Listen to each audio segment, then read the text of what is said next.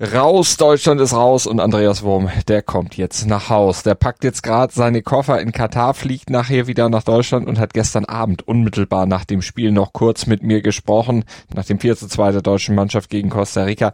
Das Interview mit Andreas aus dem Stadion in Alcor, das hört ihr gleich. Ich bin Malte Asmus und ich schaue gleich auch dann noch einmal aus der Distanz auf den deutschen Auftritt bei der WM zurück und fasse auch den Rest vom Spieltag gestern zusammen, inklusive des marokkanischen Jubels und inklusive des belgischen Auslaufmodells. Und gleich nach dem Opener, da bringe ich euch erstmal auf den sportlichen Stand jetzt, natürlich mit unserem Newsblog.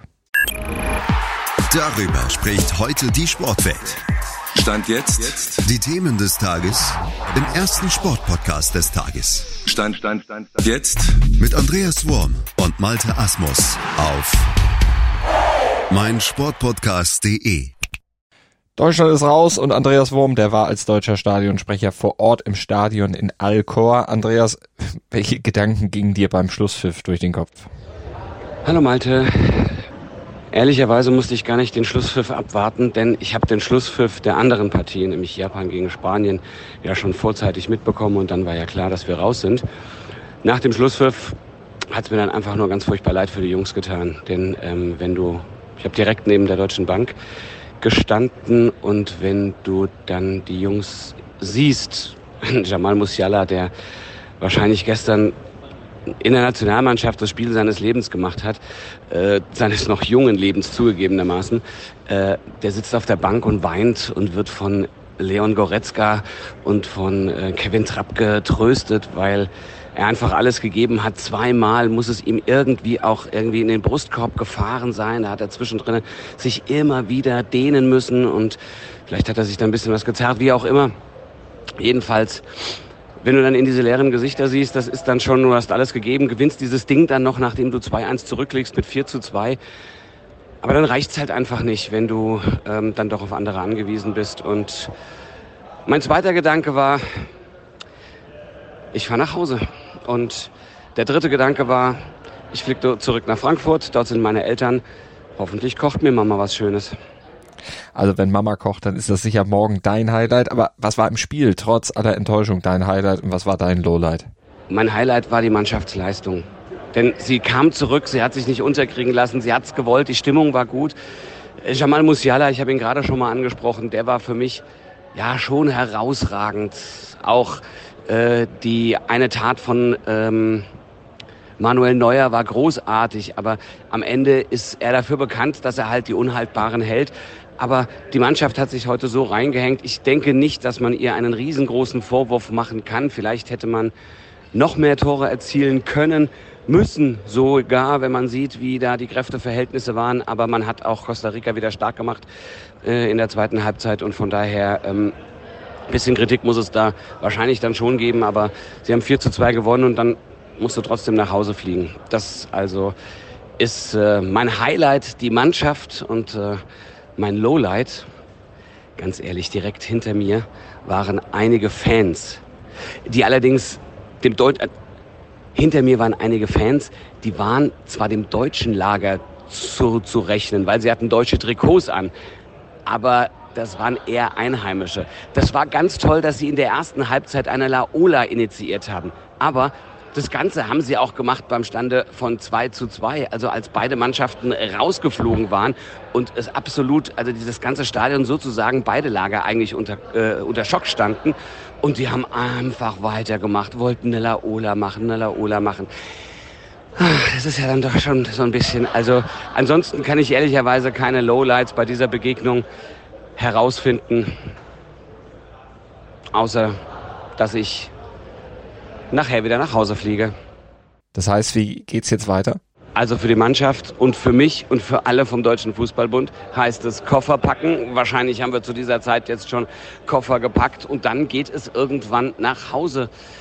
Ich weiß ehrlicherweise noch nicht genau, wann ich nach Hause fliege, aber es wird in den nächsten Stunden sein, werde also am Wochenende dann wieder zu Hause sein und ähm, dann war es ein großes Abenteuer, das jetzt zu Ende ist. Danke dir, Andreas. Guten Fluch und wir hören uns dann Montag an dieser Stelle wieder. Kommentar. Also ich glaube, Andreas hat schon viel zum Spiel eben gesagt. Groß mehr zu analysieren gibt's an dieser Stelle dazu eigentlich nicht. Vergleicht hat's das DFB-Team eher sowieso gegen Japan und nicht gestern gegen Costa Rica. Und auch das Gegreine vieler über die Spanier, die jetzt gegen Japan verloren haben und keine Schützenhilfe gegeben haben, will ich alles gar nicht hören. Das DFB-Team hat sich blamiert, hat sich selbst blamiert. Punkt.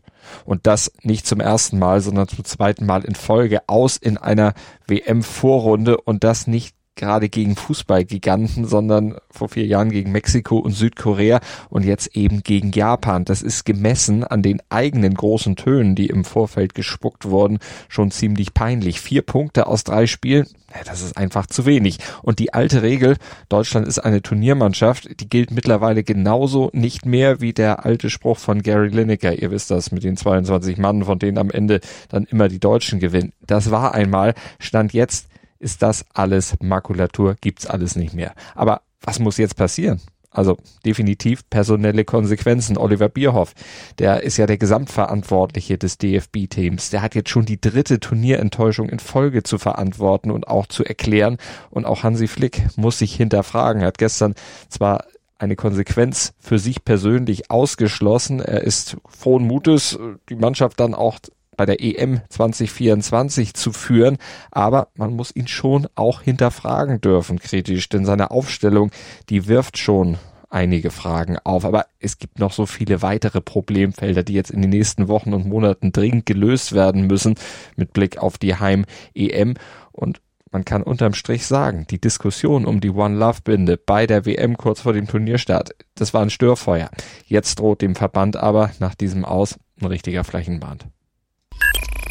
Analyse. Belgien fährt nach einem 0 zu 0 gegen Kroatien nach Hause. Die einst goldene Generation ist damit endgültig zum Auslaufmodell verkommen und hat nicht nur nicht den erhofften ersten Titel geholt, sondern geht mit einem denkwürdigen WM-Vorrunden aus in die Geschichte ein.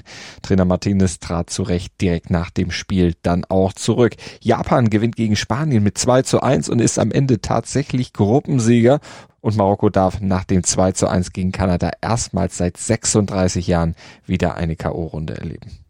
Das Topspiel Marokko machte sofort klar, dass sie sich diese historische Gelegenheit nicht nehmen lassen würden. Sie machten Druck, rannten von ihren Fans frenetisch angefeuert, wild entschlossen an, ja, und ließen Kanada zunächst überhaupt keine Chance. Ziyech nutzte die erste Möglichkeit, schoss den Ball nach einem Fehler von Kanadas Keeper Milan Borjan ins verwaiste Tor und danach überstand Marokko dann mit viel Leidenschaft und Einsatz einige wirklich brenzliche Situationen und dann brachten sie den Sieg ins Ziel. Erstmals nach 1986 steht Marokko damit wieder im Achtelfinale und das als Gruppensieger vor Vize-Weltmeister Kroatien und vor dem ewigen Mitfavoriten Belgien.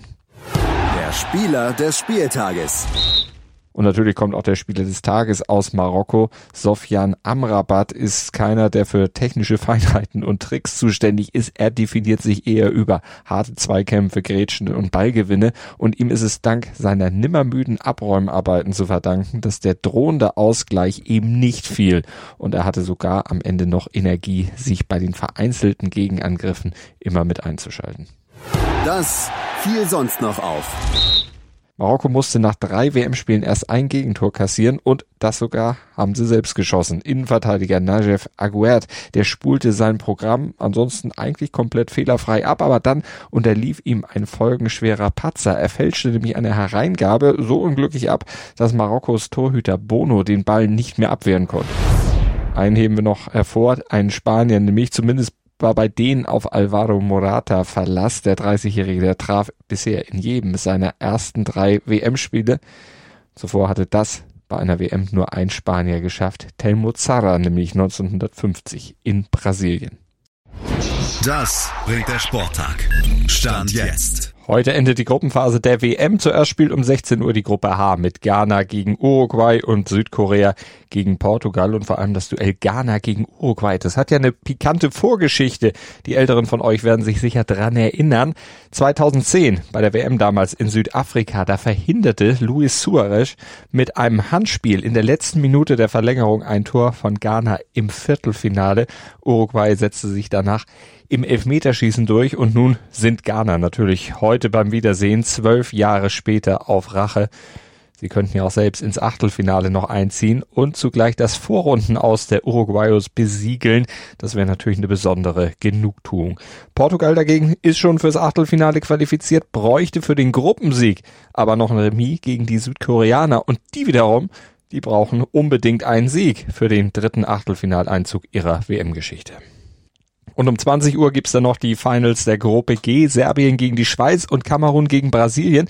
Übrigens hat auch Serbien gegen Schweiz eine pikante Vorgeschichte. Nach dem Doppeladlerjubel der albanischstämmigen Schweizer Granit Xhaka und Xherdan Shakiri vor vier Jahren, da fürchten die Funktionäre jetzt eine erneute politische Provokation. Wenn wir nochmal zum Sportlichen kommen, die Schweiz hat mit drei Punkten, zwar zwei Punkte mehr auf dem Konto als Serbien stand jetzt. Beide Teams hoffen aber noch auf das Achtelfinale. Da steht Brasilien derweil schon drin und das nicht nur wegen der hochgelobten Offensive, sondern auch wegen der Defensive. Die ist unter Trainer Tite nämlich wieder zum Prunkstück geworden und Kamerun muss die schon knacken und ein kleines sportliches Wunder erleben, um den Sprung in die K.O.-Runde aus eigener Kraft noch zu schaffen. Montag ab 7.07 Uhr.